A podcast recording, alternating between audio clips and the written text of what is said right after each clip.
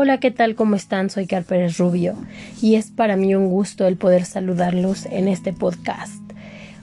Hoy que está dedicado a las personas que ya no están, que se adelantaron en el camino y que dejaron esta vida para dar un paso a una nueva vida, a una vida que desconocemos, a, a una experiencia que tarde o temprano todos vamos a enfrentar decían por ahí o dicen por ahí que es lo único que todos tenemos seguros, seguro, perdón, y sí, así es, la muerte. Y alguna vez cuando, cuando escuchaba esto de que es lo único que todos tenemos seguro, me cuestionaba eh, el pensar en el nacimiento, por ejemplo, ¿no? Y cuando somos concebidos, pues tenemos seguro que podemos morir, que podemos no nacer. Ni siquiera el nacimiento es algo seguro, pero la muerte sí. Desde el momento en que somos concebidos, todos tenemos seguro ese camino. ¿Y qué hay después? ¿Qué hay después de la vida cuando cruzamos este puente llamado muerte? Pues es algo que no sabemos, es algo desconocido. Hay muchísimas personas que se han dedicado a investigar, a conocer un poquito más a fondo sobre, sobre este paso. Y para las personas que creemos, pues, en alguna religión o, o que tenemos, eh, pues, una idea de, de una creencia ante una promesa en relación a una vida eterna después de la muerte, eh, pues pensamos que es una forma de, vivir diferente donde se desprenden nuestro cuerpo y nuestra alma y entonces el cuerpo se queda y el alma sigue un camino diferente. Dicen por ahí que es bien importante por eso cuidar nuestra alma, cuidar que esté bien, que esté limpia, que esté tranquila, porque al final de cuentas pues el cuerpo es una envoltura, ¿no? El cuerpo eh, tarde o temprano empieza a envejecer, empieza a dejar de funcionar, empieza a cambiar y un día desaparece y, y deja de ser lo que estamos acostumbrados a ver. Sin embargo, el alma, aunque no la vemos, está. El alma trasciende y el alma es quien nos va a permitir experimentar este camino de la muerte. Hay personas que le temen a la muerte, hay personas que no, hay personas que están muy acostumbradas a vivirla de cerca. Y bueno, pues al final de cuentas creo que todos le tenemos un poco de temor a lo desconocido. Hace un ratito eh, comentábamos, ¿no? Esta parte de qué sigue, cómo es, qué se siente. Y pues son preguntas que en realidad no tienen respuesta. Porque aunque hay personas que, que han experimentado eh, muertes pequeñas o que han investigado o han hablado con personas de otras dimensiones que, que ya vivieron la muerte, o al menos eso es lo que comentan en varios estudios, pues nadie lo sabemos hasta que lo vivamos, ¿no? Entonces eh, es un camino para el cual no hay regreso, es un camino que, tarde o temprano vamos a vivir y pareciera como, como algo pues impresionante, ¿no?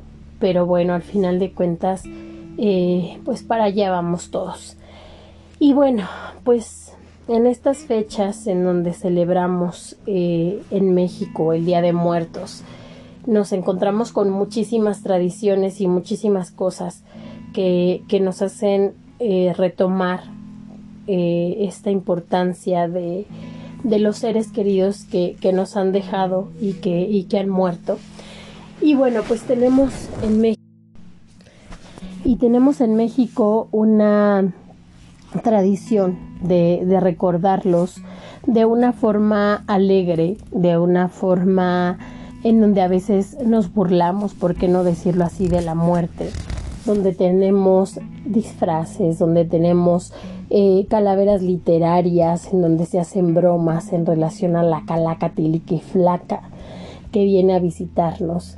Y tenemos también la tradición de los altares de muertos en muchos lugares donde pues se ponen los escalones, donde se ponen muchísimas cosas que tienen un significado que va a ayudar al muerto según nuestra creencia o tradición desde el tiempo prehispánico, a regresar esa noche del, del 2 de noviembre, a regresar y poder tomar la esencia de lo que hay para ellos en el altar.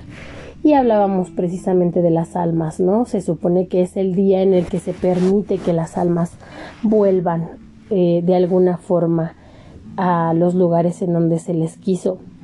Y bueno, en los altares encontramos las fotos de los difuntos, escalones con papel picado, con tela negra, eh, con calaveras de azúcar, con pan, con agua, eh, con cruces de sal, con velas, con flores de cempasúchil, con alimentos y cosas que eran del agrado de las personas que, que murieron y para quienes está eh, dirigiendo este altar. Y bueno, no sé si eh, han tenido la oportunidad de ver la película de, de Disney titulada Coco en donde, bueno, pues el protagonista es un niño llamado Miguel y Miguel eh, pues hace un recorrido hacia el lugar en donde están pues estas almas, estos muertos y explican ahí un poco eh, de que pues las almas regresan cuando se les recuerda aún, ¿no? Cuando ya no se les recuerda, pues es cuando realmente mueren y se pierden. Y es una película que resalta y que eh, viene como a, a ser muy fuertes muchas de las tradiciones que hay en nuestro país y que han roto fronteras, ¿no? Somos el único país que, que festeja de esta manera la muerte, que se ríe de ella, pero al mismo tiempo que la respeta tanto, que hace un culto eh, con amor a las personas que ya no están. Y entonces, eh, rinde este tipo de homenajes no a la muerte, sino a las personas que ya murieron. Entonces es algo como, como lindo en, en este sentido. Y bueno, pues al final eh, hay personas que tienen la costumbre de hacer los altares, que tienen la costumbre de visitar panteones, que tienen la costumbre pues de rezar, de asistir a alguna misa, algún rosario o buscar como la forma de, de hacerlos más presentes, ¿no? De recordar a, todos estos fieles difuntos. Y bueno, tenemos el día primero de noviembre y el 2 de noviembre. El día primero se recuerda a todos los santos y a todos los niños que murieron y el día 2 a todos los fieles difuntos. Entonces, bueno, pues es una de las tradiciones más importantes este, de nuestro país, México, eh, que se llena de color, que se llena de catrinas, de catrines, que se llena de flores, de papel picado, de pan de muerto y de una experiencia en la que esa tristeza compartida por el dejar ir a quienes ya no están también hace como esa añoranza y esa nostalgia de recordar con cariño y con amor a quienes se nos han adelantado en este mundo. Y bueno, pues quiero compartir con ustedes una frase antes de, de ir cerrando este podcast.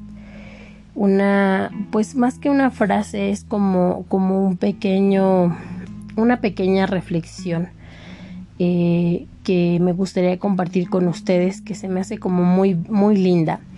Y se llama Para los que amé y me amaron. Y dice así, cuando me haya ido, despréndanse y déjenme ir. Tengo tantas cosas que ver y hacer. No deben atarme a sus lágrimas.